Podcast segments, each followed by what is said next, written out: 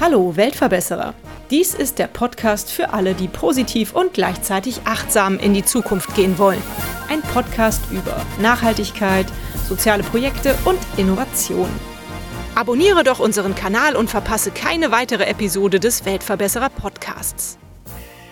Seien wir mal ehrlich. Jeden Tag frisch zu kochen funktioniert aus Mangel an Zeit oder Lust einfach nicht immer. Da sind Fertigprodukte doch oftmals eine sehr gute Lösung. Viele Zusatzstoffe und der leidige Verpackungsmüll sind aber weniger schön. Pack und Satt hat es sich zur Mission gemacht, Mahlzeiten zu entwickeln, die schnell und einfach gehen und gleichzeitig vollwertig sind. Verpackt werden die Mahlzeiten im Mehrweg-Pfandglas. Mein Werbepartner der heutigen Weltverbesserer-Folge sind die Elektrizitätswerke Schönau. Die EWS sind aus einer Bürgerinitiative gegen Atomkraft entstanden und setzen sich als Ökostromanbieter seit fast 25 Jahren für die Energiewende und eine bürgereigene und dezentrale Stromversorgung aus erneuerbaren Energien ein. Ihr Motto lautet nur gemeinsam können wir die Klimakrise meistern und die Welt verbessern. Herzlich willkommen, Eva Meyer und Sophie Gnest von Pack und Satt. Wann und wie seid ihr auf diese tolle Idee gekommen? ja, danke erstmal für die Einladung. Ja, vielen Dank. Wann wir haben jetzt tatsächlich ein Jubiläum zu feiern, dass die Idee des Einpots, so nennen wir unsere erste Fertigmahlzeit, vor einem Jahr geboren wurde und wir natürlich in der Zeit eine lange Produktentwicklung hinter uns jetzt gebracht haben.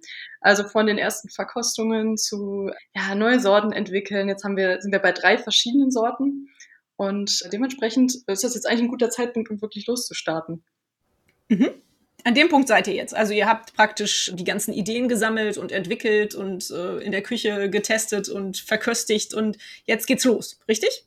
Genau. Wir haben den iPod sozusagen jetzt marktreif gemacht. Der iPod wird flügge und äh, jetzt stehen wir genau jetzt aktuell mitten in der Gründung und bald geht's richtig los. Jetzt interessiert mich ja vor allem als allererstes, was für drei Sorten habt ihr denn entwickelt und äh, für wen ist das was? Ja, erzählt mal so ein bisschen. Also die erste Sorte war Tomate Linse. Dann haben wir weitergemacht mit rote Beete Kartoffel. Tatsächlich überraschend der absolute Favorit irgendwie bei unseren TesterInnen, weil es irgendwo dann doch so ungewöhnlich ist und äh, Spinatkartoffel. Hm. Also alles so Gemüse, die wir halt selber noch irgendwie aus der Kindheit kennen und äh, so, so bodenständig. Das wollten erstmal so sagen, ja, ist die regional möglich, es kennt jeder und wir haben noch mal so einen kleinen Pfiff immer reingebracht. Genau. Mhm. Und äh, hört sich sehr gut an. das war die nächste Frage, sorry. für, für wen ist das was? Was denkt ihr, wen sprecht ihr damit an? Wer sollen eure Käuferinnen sein? also im Endeffekt alle, die Hunger haben. Mega, gute Antwort. Genau, und auch so für also Leute wie mich, die so von 0 auf 100 plötzlich tierischen Hunger haben. Also so, manchmal habe ich das gar nicht geplant und denke so, okay, ich muss jetzt was essen. Und da ist natürlich perfekt, da unser Einpot im Glas äh, direkt aufschüttbar ist. Also einfach heißes Wasser rein, fünf Minuten warten und man braucht nur noch einen Löffel. Und ja, der iPod hat auch schon ganz viel Teamstreit lösen können, der aufkommen könnte. Denn eine von uns ist immer hangry.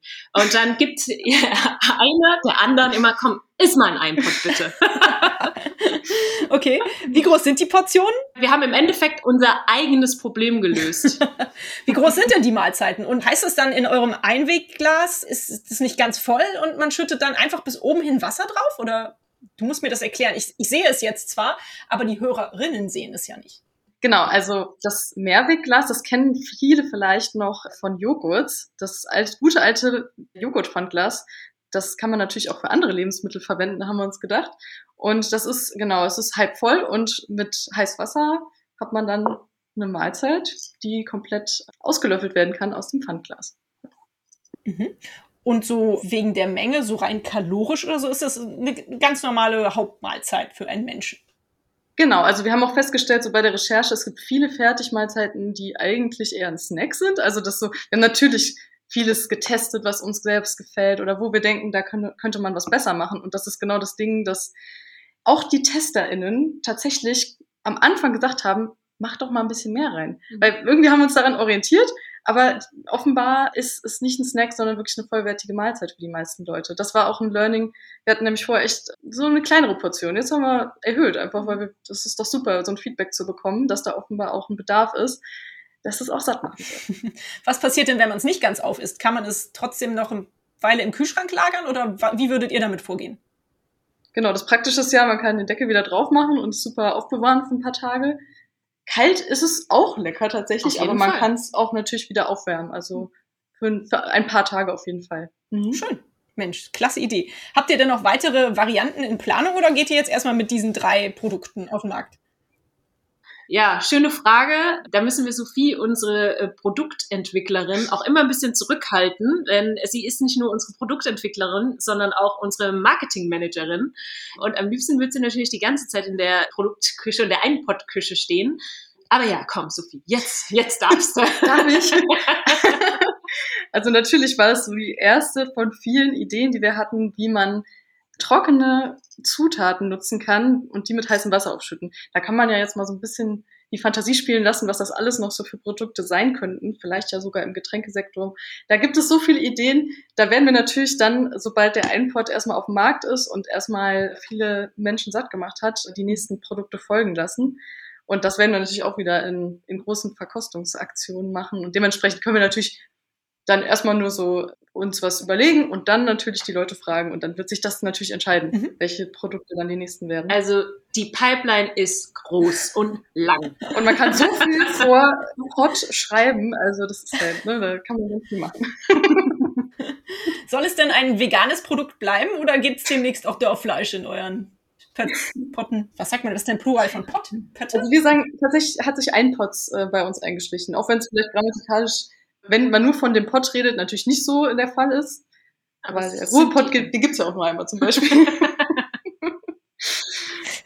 ja, wir haben einfach gesagt, wir wollen eine einfache Zutatenliste und es ist alles so geschmacklich möglich, was wir wollen. Und wir wollen auch kein Ersatzprodukt sein, sondern ein ganz eigenständiges Produkt, was halt sowohl gut für uns als auch gut für die Umwelt ist. Und da sehen wir halt pflanzliche Zutaten auf jeden Fall auf der besten Liste. Ja. Mhm. Super.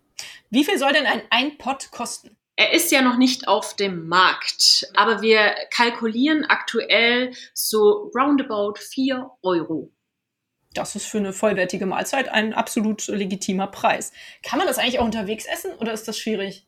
Ja, wir haben da so ein paar Hacks uns überlegt. Heute natürlich, wie das mit so einem heißen Tee ist, kann man natürlich das heiße Wasser auch direkt in eine Thermoskanne packen und unterwegs Stimmt. aufschütten immer einen Löffel dabei zu haben. Naja, ich habe es mir aber auch schon zu Hause aufgegossen und habe es dann unterwegs gegessen. Das geht auch, also, wenn man halt nicht so lange unterwegs ist. Oder eben, ich meine, in ja, Wasserkocher gibt's halt auch in fast jeder Teeküche. Das ist halt auch ganz praktisch. Das braucht halt dann im Büro vielleicht auch nicht eine ausgestattete Küche, um den Einpott zuzubereiten. Ich hatte jetzt eher, so, eher darüber nachgedacht, wenn ich mal wieder in der Bahn sitze oder so. Aber dann muss ich mir entweder die Thermoskanne mitnehmen oder ich halt ich muss zu Hause schon aufgießen und hm. kalt essen oder halt relativ schnell essen. Sehr gut. Ihr habt mir verraten, ihr startet gerade eine Crowdfunding-Kampagne. Bitte berichtet doch mal darüber. Wie geht das jetzt weiter mit euch? Genau. Ihr könnt uns unterstützen, indem ihr auf packundsat.de geht, euch für den Newsletter anmeldet und kleiner Spoiler, da erfahrt ihr als erste, erster, welche Early Bird äh, Angebote es gibt und die könnt ihr euch dann natürlich direkt schnappen. Und diese Unterstützung brauchen wir auch tatsächlich, um den iPod auf den Markt zu bringen. Denn mit der Crowdfunding-Kampagne wollen wir unsere erste große Produktion realisieren. Mhm. Wie viel Geld braucht ihr? Wie viel habt ihr veranschlagt, dass ihr benötigt, damit es funktioniert? Also für die erste Produktion brauchen wir circa minimal, wir sind jetzt gerade noch dabei, das festzuzurren, tatsächlich heute, aber ungefähr 20.000 Euro könnte auch in die 25.000 Euro gehen, denn wir wollen auch direkt dann noch einen Online-Shop implementieren auf unserer Seite. Und das ist auch unsere Strategie, dass wir zuerst online anfangen und dann sukzessiv den die Biomärkte für uns gewinnen. Sehr gut.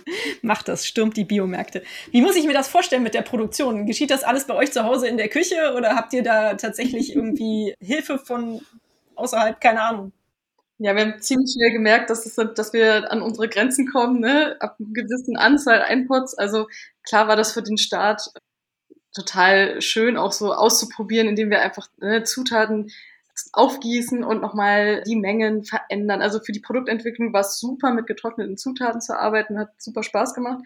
Dann ist sozusagen die große Produktion zu starten, das funktioniert dann leider nicht so gut ab einem gewissen Punkt. Allein schon die Gläser zu lagern oder auch, ja, das ist tatsächlich viel komplexer, als wir es gedacht hätten. Wir dachten, das ist bestimmt total dankbar, mit getrockneten Zutaten zu arbeiten. Allerdings ist es dadurch, dass wir verschiedene Größen haben unserer Zutaten und wir haben auch viele getrocknete Gemüsestücke dabei und Linsen zum Beispiel, das verhält sich beim Abfüllen alles ein bisschen unterschiedlich, so dass man vieles einzeln abfüllen muss.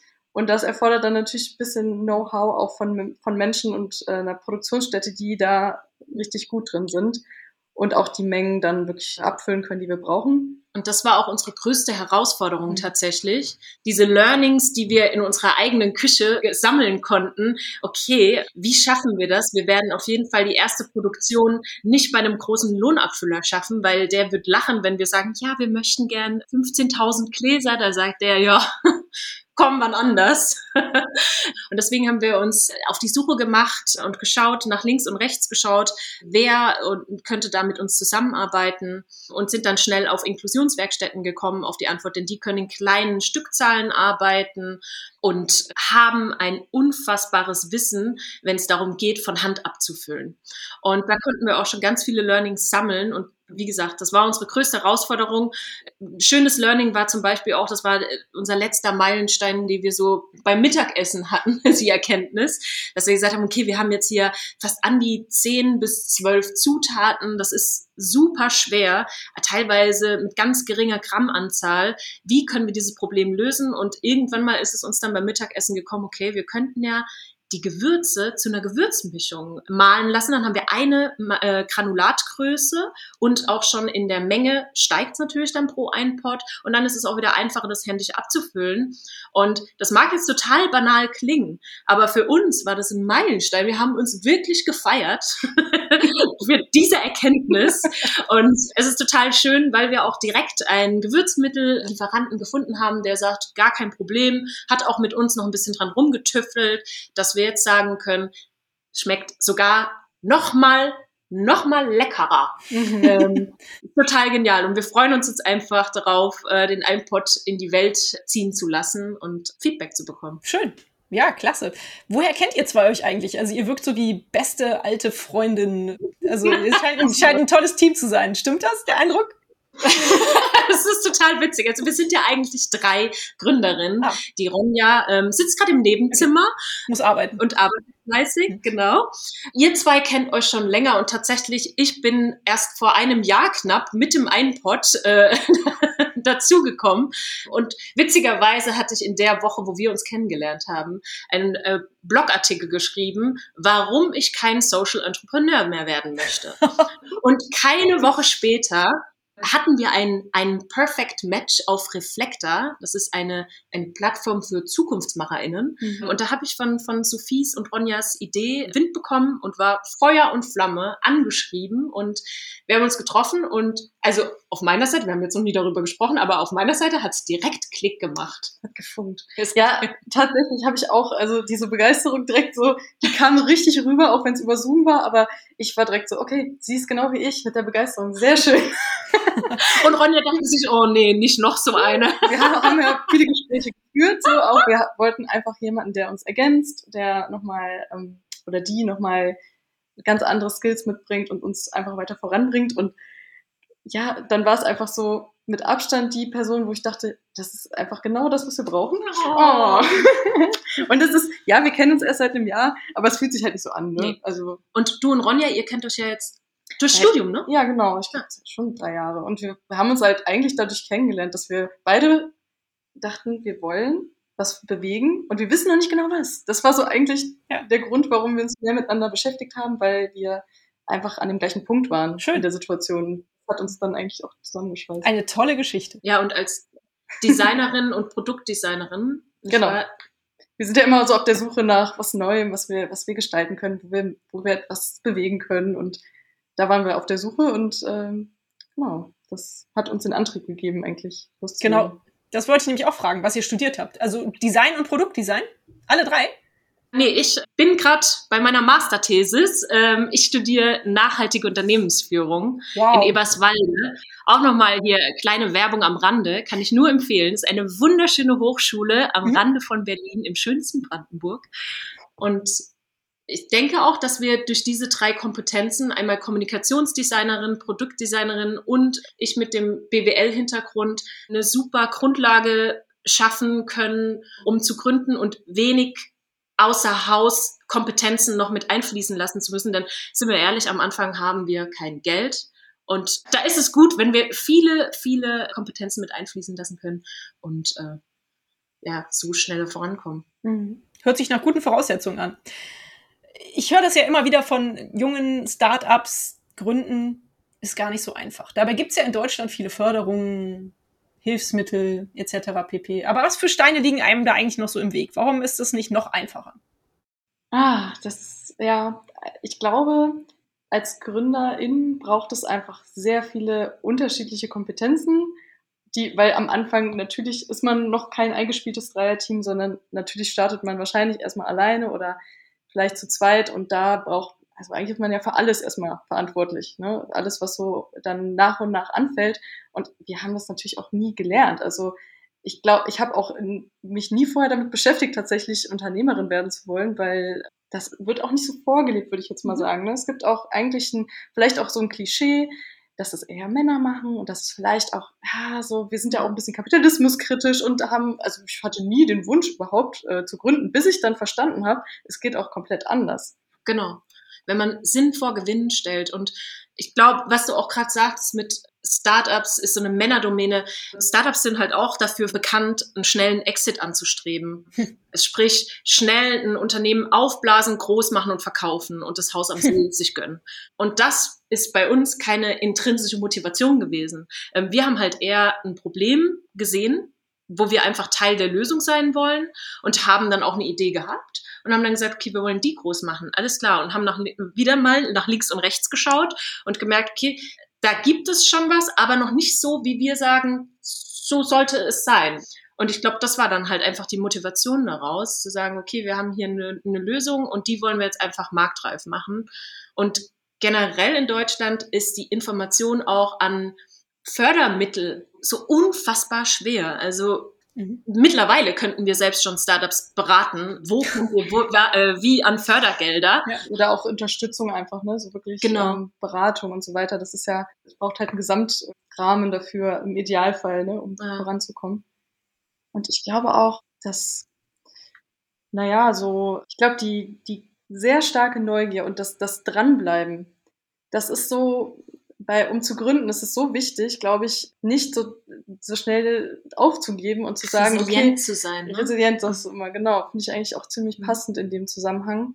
Ich habe auch gestern wieder mit einer Gründerin gesprochen, die gerade so am Anfang ist, gerade in der Produktentwicklung, also spannendes Produkt auch. Und sie war halt, wollte auch alles perfekt machen. Ich glaube, das ist auch immer ein Punkt, gerade in der Nachhaltigkeitsszene natürlich, das war bei uns genauso, ne? Okay, am liebsten natürlich kein Müll in der Produktion, gar nichts. Es muss alles perfekt sein. Am besten alles Produkte, äh, Zutaten aus Deutschland. alles gerettete Produkte. Ja, und das wäre natürlich noch besser.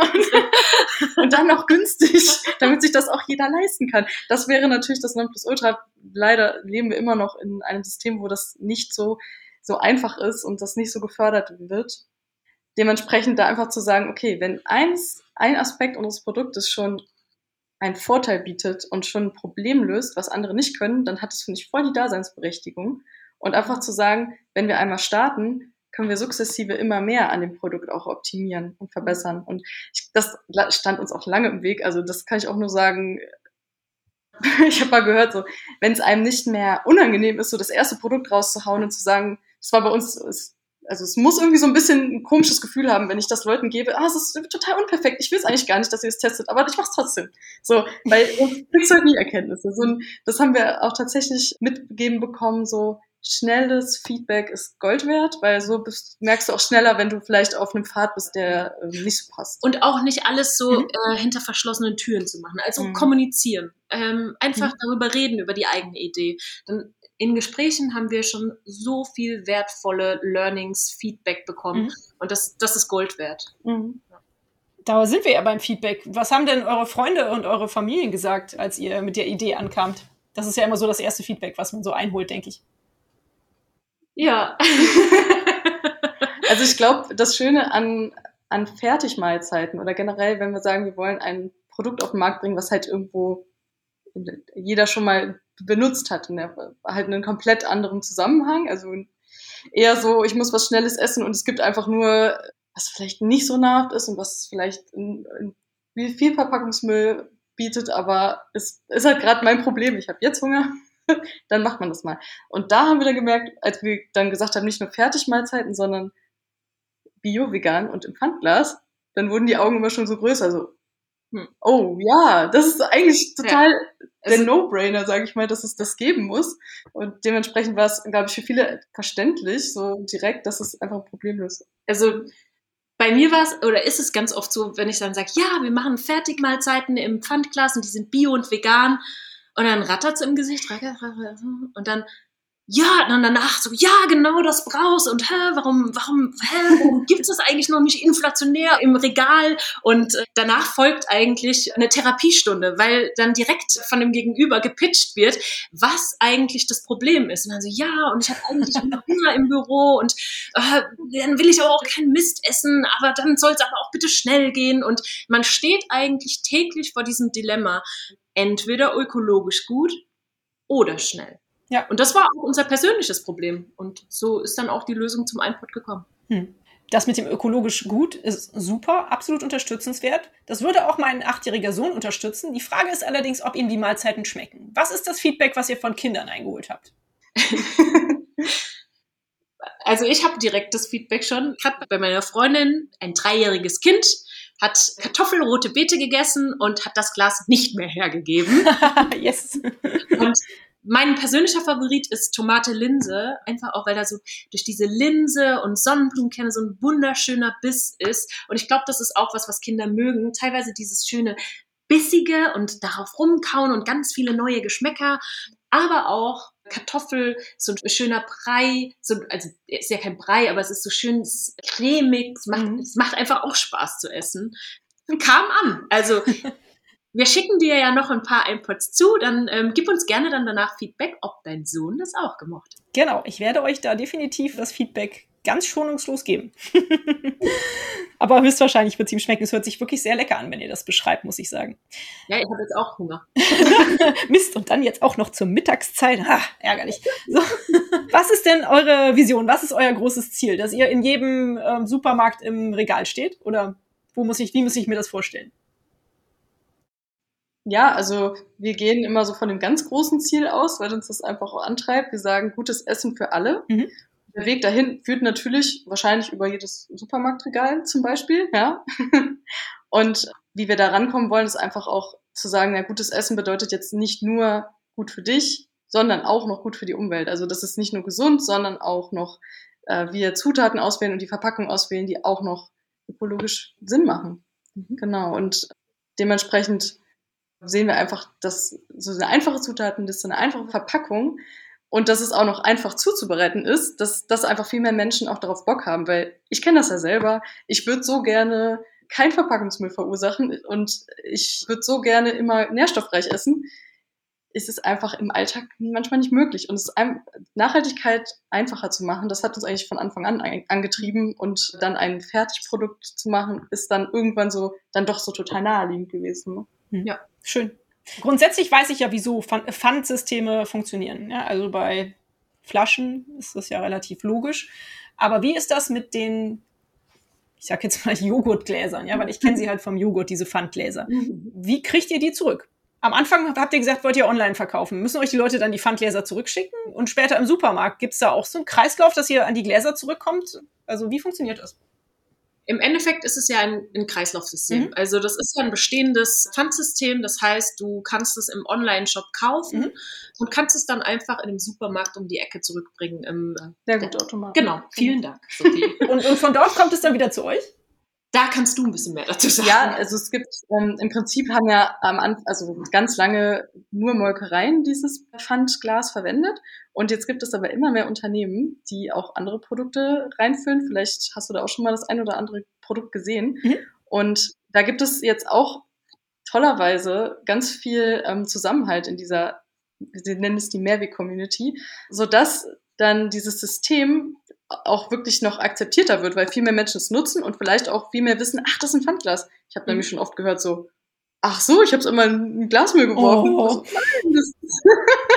ich glaube, da braucht es auch einfach noch Aufklärungsarbeit. Ne? Ja. Und ähm, da, dadurch, dass halt ganz lange äh, Molkereien die Pfandgläser verwendet haben, haben die auch große Waschstraßen, die dann sozusagen die Pfandgläser auch wieder in den Umlauf bringen, weil die ja sehr oft gewaschen werden und wieder wiederverwendet werden.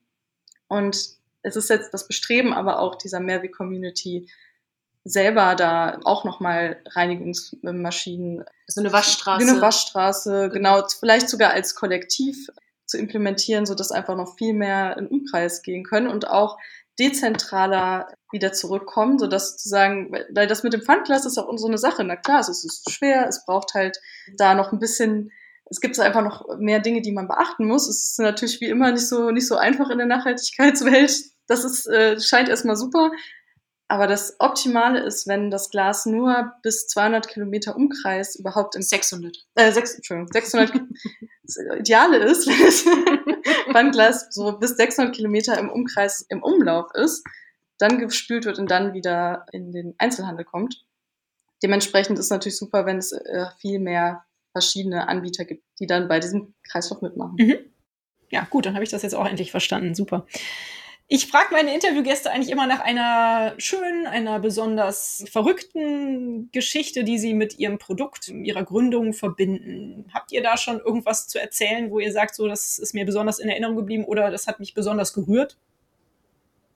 Vielleicht kann ich da nochmal auf die Mehrweg-Community eingehen, weil das ist tatsächlich, ähm, das hätte ich vorher nie gedacht. Mhm wo wir eben davon gesprochen haben, das klassische Bild eines Unternehmens ist ja natürlich, dann hat, ist man in einem Wettbewerb, hat Konkurrenten, gönnt sich vielleicht auch gegenseitig nichts. Also das wollte ich auch nie. Und, und, da, und ich hatte aber so eine Vorstellung, dass es so läuft. Und dann haben wir gesehen, die ganzen etwas, sozusagen die Startups, die jetzt gerade loslegen mit dem Pfandglas, sind ganz anders drauf. Also wir unterstützen uns gegenseitig und natürlich am Anfang haben wir so viele Fragen gestellt und die haben uns immer sofort geholfen und haben uns unterstützt, selbst ja. jetzt bei der Produktion. Ja, da steht einfach Kooperation vor Konkurrenz.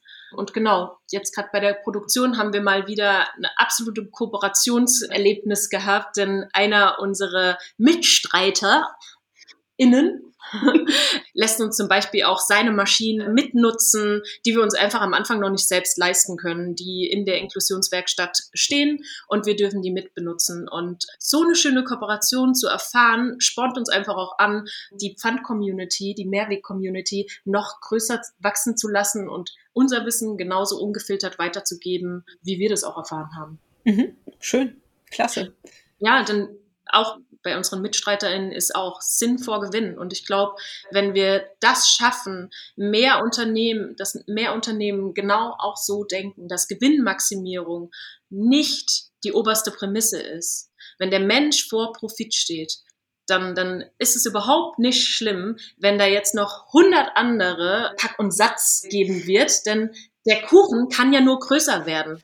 Ja. Und dann ist es ja auch egal, wenn unser Stück kleiner wird, unser Kuchenstück kleiner wird, weil der Kuchen auch wachsen wird. Es ist einfach so. Es ist ein Wandel, nicht nur bei uns UnternehmerInnen, sondern auch bei den KonsumentInnen. Und das ist das Schöne. Wir erleben hier gerade einen Wandel und das ist auch das, wo wir sagen, wir sind Teil der Lösung und nicht des Problems. Und das macht einfach Spaß, so zu arbeiten. Und ja, hofft, dass wir auch so ein bisschen noch andere super Ideen dadurch vielleicht auch inspirieren können, zu starten. Mhm. Schön.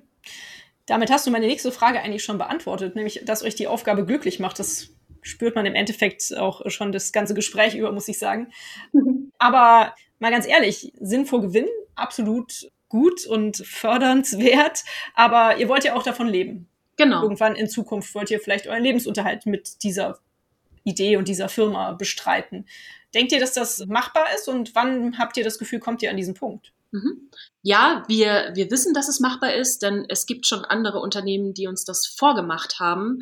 Aktuell sind wir gerade noch mitten in der Gründung und wir gründen als Purpose-Unternehmen. Vielleicht sagt ihr das schon was? Nee, erzähl. Purpose-Unternehmen ist wir gründen ein Unternehmen im Verantwortungseigentum.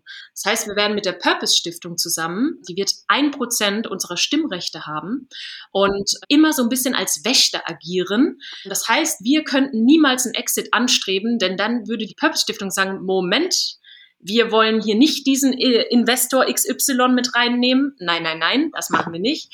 Und das heißt auch nicht im Gegenzug, dass wir nur ein Mönchsgehalt kriegen und äh, irgendwie von, von Wasser und Einpott leben können, sondern wir werden uns ganz normal ein Gehalt auszahlen, aber dabei bleibt es halt auch. Es wird keine Gewinnausschüttung für uns sein, sondern wir werden alle Entscheidungen so treffen, dass sie dem Unternehmen gut tun, mhm. dass es resilient wird, mhm. aber auch wachsen kann. Und das heißt ja nicht, dass wir nicht skalieren wollen. Mhm. Das heißt einfach nur, wir werden die Gewinne nehmen und direkt in unser Unternehmen beziehungsweise auch in die Menschen, die darin arbeiten werden, künftig investieren. Schön. Und das ist doch das Gesündeste. Das ist doch wieder, wieder ein schöner Kreislauf. Also, ja.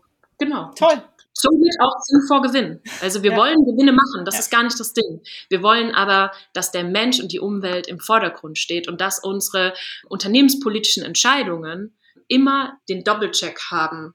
Ist das jetzt wirklich das, oder was wir auch immer im Team sagen, ist from ego to echo. Also, dass wir erstmal bei jeder Entscheidung sagen, okay, ist das hier gerade eine Ego-Entscheidung mhm. oder ist es hier die Entscheidung für unsere Vision, nämlich gutes Essen für alle? Und wenn wir ganz ehrlich dann diese Frage uns stellen, kriegen wir auch eine ehrliche Antwort und dann wissen wir auch, okay, wir können die Entscheidung so vertreten und können dann so weiterrennen. Ja, toll. Das sind dann im, im Endeffekt Entscheidungen für eine bessere Welt. Und damit seid ihr Weltverbesserin. Ja! Und seid in, diesem, und seid in diesem Podcast genau richtig. Sehr schön. Dann haben wir das auch schon mal festgestellt. Ihr hattet ja eben auch schon gesagt, was man tun kann, wenn man von eurer Idee begeistert ist, wenn man euch helfen möchte. Nämlich auf eure Homepage gehen, den Newsletter abonnieren, äh, so bald wie möglich eure Produkte kaufen und euch damit unterstützen. Oder gibt es noch was anderes, was man tun kann? Genau, wir sind jetzt aktuell mitten in unserer Crowdfunding. Von daher gesehen, wir werden unsere Crowdfunding-Kampagne auf Start Next starten und geht auf die Plattform beziehungsweise geht auf unsere Website packundsat.de, äh, meldet euch für den Newsletter an und unterstützt uns. Und zusammen können wir nämlich den Wandel vorantreiben. Mhm. Und ähm, vielen Dank schon mal an alle HörerInnen für eure Unterstützung. Ja, die wird auf jeden Fall da sein. Da bin ich überzeugt. Das ist ein super Produkt und ihr macht das ganz toll. Was müsste denn eurer Ansicht nach eigentlich passieren, damit die Welt ein bisschen ein Stückchen besser wird? Also jetzt mal abgesehen vom iPod, mit dem ihr das ja schon tut, aber was müsste noch passieren? Wenn ihr drei Dinge benennen dürftet, was würdet ihr sagen? Mhm. Ja, also Sinn vor Gewinn glauben wir, das gilt für jede Branche, das gilt für jedes Unternehmen, sich wirklich die Frage zu stellen, steht jetzt der Mensch im Vordergrund oder Gewinnmaximierung? Und mhm. Bei und ersterem. Das ja. schließt ja auch Gewinn nicht aus. Das genau. ist nämlich das Witzige. Mhm. Also das schließt überhaupt nicht Gewinn aus und das schließt auch nicht aus, dass wir uns ein ordentliches Gehalt zahlen können. Es schließt einfach nur aus, dass die Gewinnmaximierung vor allem steht. Mhm. Genau. Und auch, ich meine, wir sagen immer, wir, also essen muss jeder. Ne? Es ist einfach, das ist ja auch so ein Produkt, wo ich bei anderen Produkten immer gesagt habe, oh, braucht es die Welt? Ist es nicht schon wieder so ein Konsumanheizer? Anheizer? Und deswegen haben wir uns auch ganz bewusst für, für Lebensmittel entschieden, weil wir sagen, das ist einfach, das betrifft uns alle. Und natürlich ähm, ist es toll, wenn da noch ganz viele andere Produkte entstehen, die es ja auch schon gibt, wo wir sagen, okay, das ist, da geht es nicht darum, irgendwelche Zusatzstoffe zu verwenden oder irgendwie keine, Kalor keine also leere Kalorien oder, oder wirklich ein Haufen Verpackungsmüll, sondern das nährt uns und das ist auch noch kein Schaden für die Umwelt. Und das ist, das gilt ja auch für, da, dadurch ist es irgendwo auch ein Punkt, wo wir sagen, gutes Essen für alle, gerne für jedes Lebensmittelunternehmen. Absolut. Weil wir brauchen auch die Vielfalt. ist auch toll, wenn es immer mal wieder was Neues, Tolles zu essen gibt. Mhm. Und einmal um die Ecke gedacht, wäre natürlich auch ein Paradigmenwechsel, eine wunderbare Form der Weltverbesserung. Und zwar stell dir mal eine Welt vor, in dem Unternehmen nicht äh, Unternehmen, die alles eigentlich versuchen richtig zu machen, wie Bio, vielleicht auch vegan, wenn die das alles nicht auf ihrem Label, auf ihrem Packaging ausweisen müssten und somit wertvolle Marketingfläche, wunderschöne Fläche, um eine schöne Produktplatzierung zu schaffen, verschwendet wird, sondern stell dir einfach die Welt vor, wenn konventionelle Unternehmen schreiben müssten, dieses Produkt wurde mit ganz viel Pestiziden hergestellt. Dieses Produkt schadet deiner Gesundheit. Warum müssen wir auf unserem, auf unsere, ähm, auf unser Etikett schreiben, ohne Zusätze äh, von Zucker oder jeglichen Zusatzstoffen? Wäre es nicht schön, wenn es andersrum wäre? Ja, wenn es normal wäre. Wenn das das, das normal wäre. Mm, mm. Das wäre schön. Das stimmt. Tolle Idee. Cool. Gefällt mir. Ja, wir sind auch schon in den letzten Fragen dieses Interviews oder dieses Podcastes angekommen. Und zwar eine Frage, die ich immer noch stelle, ist nach eurer persönlichen Einstellung oder eurem persönlichen Verhalten Richtung Nachhaltigkeit, soziales Engagement. Wie kommt das bei euch im Alltag vor? Und nehmt uns mal ein bisschen mit in euren nachhaltigen Alltag. Hm. Also ich muss sagen, so wenn ich jetzt mal aus meiner Perspektive rede, ich habe tatsächlich mich früh beschäftigt mit Konsum. Mhm. Also was, was kann ich eigentlich machen in meinem Konsumverhalten? Das war so das, eher der erste Punkt. Dann habe ich mich sozial engagiert, habe mich für Tierrechte eingesetzt und fürs Klima und habe immer gemerkt, kann ich das nicht eigentlich verbinden? Also auch wirklich, dass ich das acht Stunden am Tag machen kann und sogar als Job. Das ist tatsächlich was, nochmal finde ich eine neue Ebene. Nicht nur mich als Privatperson zu nehmen, sondern ich, also kann sogar erstmal mein gesamtes Leben danach ausrichten und dann dafür sorgen, dass noch viel mehr Menschen es ermöglicht wird, einfacher nachhaltig zu sein. Weil es ist tatsächlich schon so ein bisschen anstrengend. Vor acht Jahren vegan war anstrengend. A pain in the ass. Und heutzutage ist Zero Waste auch sehr anstrengend. Da braucht man sehr viel Zeit und Nerven und ich kann total verstehen, dass die meisten das nicht schaffen, dass es einfach unmöglich ist, immer, immer darauf zu achten bei jedem Produkt. Und das einfach leichter zu machen, finde ich, macht einfach eine große Wirkung aus. Mhm. Absolut. Also ich habe schon in großen Unternehmen gearbeitet, in Lebensmitteldiscountern oder in Agenturen, wo ich wunderbare Marketingkampagnen für fragwürdige Produkte erstellt habe. Und äh, für mich war da so eine Sinnesfrage, wie kann ich da die Nachhaltigkeit in mein Leben integrieren und mit meinen, mit meinen Skills, die ich so mitbringe. Und da war dann für mich das Studium halt nach, nachhaltige Unternehmensführung ein Game Changer. Und im Endeffekt leben wir pflanzenbasiert, haben kein Auto. Also so die Klassiker, ne? Und damit äh, kann man ja auch schon viel, viel bewirken. Und klar sind wir hier in einer Luxussituation in Köln und in Berlin. Also ich wohne in Berlin und Sophie und Ronja ja in NRW. Klar, ist eine Luxussituation, da braucht man auch kein Auto, ist auch absolut verständlich. Aber es ist so viele kleine Sachen und so blöd wie es klingt, aber auch schon den Stoffbeutel im, im, in der Handtasche zu haben beim Einkaufen, das ist auch schon nachhaltig. Und sozial kann man ganz groß sehen, schon allein auch die Tür aufzuhalten, wenn jemand nach dir kommt, einen guten Morgen dem Nachbarn zu sagen. Das sind alles so kleine Sachen, die können schon ganz schön viel bewegen. Es ist wie so ein Butterfly-Effekt. Ja, das ähm, stimmt ich finde auch schon das, was Sophie gesagt hat, war absolut ausstrahlungswürdig. absolut, richtig schön gesagt. Ganz kurz habt ihr es eben angeschnitten, das Thema Lebensmittelverschwendung. Ich denke mal, mit dem Thema habt ihr euch auch auseinandergesetzt. Du hattest ja eben schon gesagt, Sophie, ihr hattet sogar überlegt, ob ihr gerettete Lebensmittel verwenden sollt bei der Produktion im Überperfektionismus, den ihr da angewandt habt. Wie steht ihr zu dem Thema und was denkt ihr, was muss da passieren, dass das auch mal ein bisschen weniger wird bei uns? Also ich muss sagen, ich bin auch ein großer Fan von, ich war auch damals, habe ich bei Foodsharing mitgemacht und bin im Prinzip fand ich die Argumentation von Raphael Fellmer genial. Er möchte, dass das Foodsharing irgendwann obsolet genau. wird. Also dass es einfach mhm. normal wird, dass wir die übrig gebliebenen Lebensmittel verwenden, vielleicht ein bisschen mit einem, also ein bisschen anders, vielleicht gibt es Stellen, wo das dann gesammelt wird, oder ist es einfach günstiger oder man sensibilisiert die Menschen viel mehr, dass nicht nur krumme Bananen, sondern auch krumme Möhren völlig in Ordnung sind. Also ich glaube, da braucht es einfach von uns allen eine andere Wahrnehmung für Lebensmittel da tut sich, glaube ich, langsam was. Ich weiß aber, dass das leider immer noch ein Tropfen auf einen heißen Stein ist. Ne, es sieht, sieht, es sah immer so viel aus, was wir da gerettet haben jede Woche, aber das ist natürlich wahrscheinlich, wir sehen es halt nicht tagtäglich so. Das ist, sollte einfach mehr in die Wahrnehmung.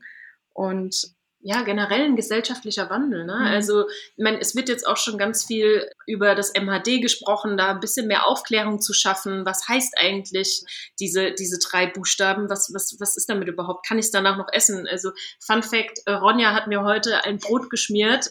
Dieses Brot war schon eineinhalb Monate abgelaufen. Es war so ein vakuumiertes ja. Brot. Aber siehe da, mir geht's noch ja. gut. Ne? Also wieder back to basics. Mhm. Riechen, schmecken, anschauen. Ist es noch gut? Kann man es noch essen? Und das ist doch das, also einfach mal wieder auf die eigenen Instinkte vertrauen. Mhm. Und vor allem auch, ich bin ein großer Fan von einmachen, weiterverarbeiten und auch wieder unsere Großeltern haben es ja auch schon geschafft. Die haben nichts verkommen lassen. Also da wurden die Schalen gesammelt, ähm, Karottenschalen, alles und daraus wurde noch einfach eine schöne Gemüsebrühe gemacht. Dass man das einfach, das hat man ja jetzt auch in Pandemiezeiten gesehen, das fand ich, waren wunderbare Hobbys. So, wir backen jetzt alle mal wieder ein Sauerteigbrot, wir fangen jetzt mal an zu fermentieren.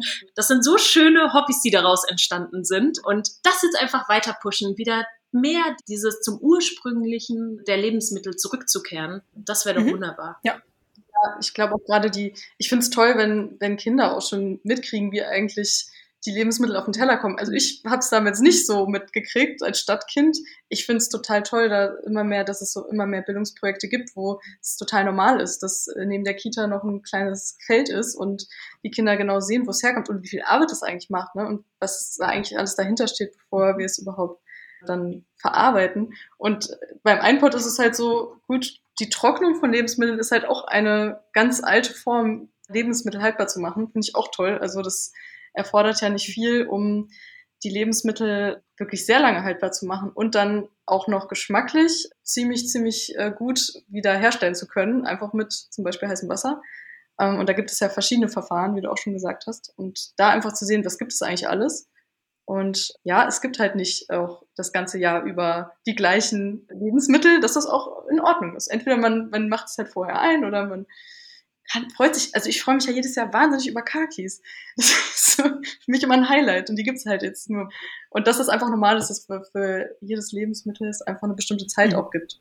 Dann haben wir auch das Problem vielleicht mit den langen Wegen nicht mehr und so. Wie Spargel kann ich nicht zu Weihnachten essen? du musst leider die Spargeltradition zu Weihnachten ändern. Es tut mir leid, Eva. und allein schon, was halt dann aussortiert wird, das ist halt, das ist halt der Wahnsinn. Ja. Ne? Und das einfach näher dran und dafür wertschätzen. Ja, dabei fällt mir noch was ein, was ich eigentlich noch fragen könnte. War das für euch einfach, Produzenten eurer Lebensmittel zu finden? wo ihr die bezieht? Oder war das schwierig, da jemanden zu finden, der euren äh, Werteansprüchen gerecht wird? Also für die Zutaten, da war es nicht so schwierig wie für die tatsächlich für die Abfüllung. Also die, es gibt sehr viele tolle Unternehmen, die wirklich schon sehr so nach unseren Werten auch agieren. Also am Anfang haben wir wirklich gedacht, wir können ja auch selber trocknen und äh, das dann, ne, also das natürlich ganz. Und dann haben wir gemerkt, naja, ist das super, ähm, dass es schon Menschen gibt, die auch in Bioqualität äh, super Lebensmittel trocknen und da halt immer ein bisschen Abstriche zu machen. Da gibt es natürlich, wir können derzeit jetzt noch nicht sagen, dass alles aus Deutschland kommt, obwohl das theoretisch, wir denken, man denkt ja so erstmal, ja klar, das wächst ja alles in Deutschland, dann müsste es das doch auch bei einem Lieferanten zu kaufen geben. So einfach ist es halt nicht. Ne? Also es gibt halt so viele Faktoren, die wir da beachten müssen. Und am Ende ist es ja auch schon mal völlig cool so. Und dann, wenn es noch besser wird und wir vielleicht sogar einen Einfluss drauf haben irgendwann, mhm. wenn wir sehr viele Mengen brauchen, umso besser. Klasse, ihr zwei und äh, natürlich auch Ronja im Nebenzimmer. Die möchte ich jetzt gar nicht außen vor lassen. Toll, was ihr da entwickelt habt und toll, dass ihr das so vorantreibt. Ich wünsche euch weiterhin ganz, ganz viel Energie, dass ihr da so weitermachen könnt und dass es so erfolgreich wird. Sinn vor Gewinn, so wie ihr es möchtet. Vielen Dank. Als allerletzte Frage stelle ich immer die nach einem Buchtipp, weil ich die sympathischen Gäste, die bei mir im Podcast sind, die Weltverbesserer, natürlich immer nach ihren interessanten Leselektüren fragen möchte. Die Bücher sind erhältlich bei booklooker.de, dem Marktplatz für Bücher. Ja, also mein derzeitiger Favorit ist Starting a Revolution. Vielleicht kennst du schon, ja? Genau, ich fand's. Kenne ich schon, aber super. ich fand es einfach super inspirierend, so viele verschiedene, verschiedene Gründerinnen, Geschichten zu hören. Und unter anderem, also das, was mir am meisten beeindruckt hat, war, dass in den 60er Jahren schon eine Frau ein riesiges Softwareunternehmen gegründet hat in der Zeit war es wahrscheinlich sehr viel heftiger. sie hat sich auch regelmäßig nicht als Stephanie, sondern als, als Steve ausgegeben, damit sie überhaupt beachtet wird. Das muss man sich mal vorstellen. Zum Glück sind die Zeiten schon ein bisschen anders. Allerdings fand ich es toll, äh, da mal so eine andere Perspektive reinzubringen, weil, wie ich eben gesagt habe, eigentlich war mein Bild bis vor ein paar Jahren ganz anders. Und die haben schön, schöne Alltagsgeschichten erzählt, wie ähm, auch Unternehmensführung einfach auch nochmal ganz anders gedacht werden kann. Weil der, die Wirkung ist ja nicht nur wichtig für die Welt außen, um uns herum, die Produkte, die wir produzieren, sondern auch im Team, in dem Unternehmen selbst.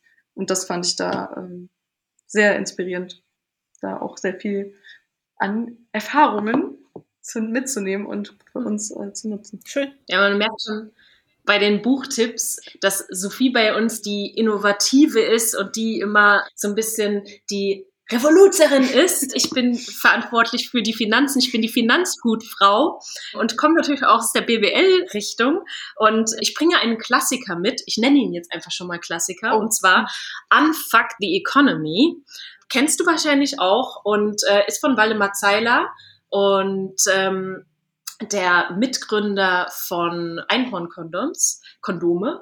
Und die sind auch ein Purpose-Unternehmen. Und da ist so viel äh, Inspirationspotenzial dabei und äh, er beschreibt auch wunderbar, was wir tun müssen, um unser Gesellschaftsmodell neu zu denken und die Wirtschaft, ja, Sinn vor Gewinn, die Wirtschaft für den Menschen zu machen und nicht die Menschen für die Wirtschaft. Ja, schön.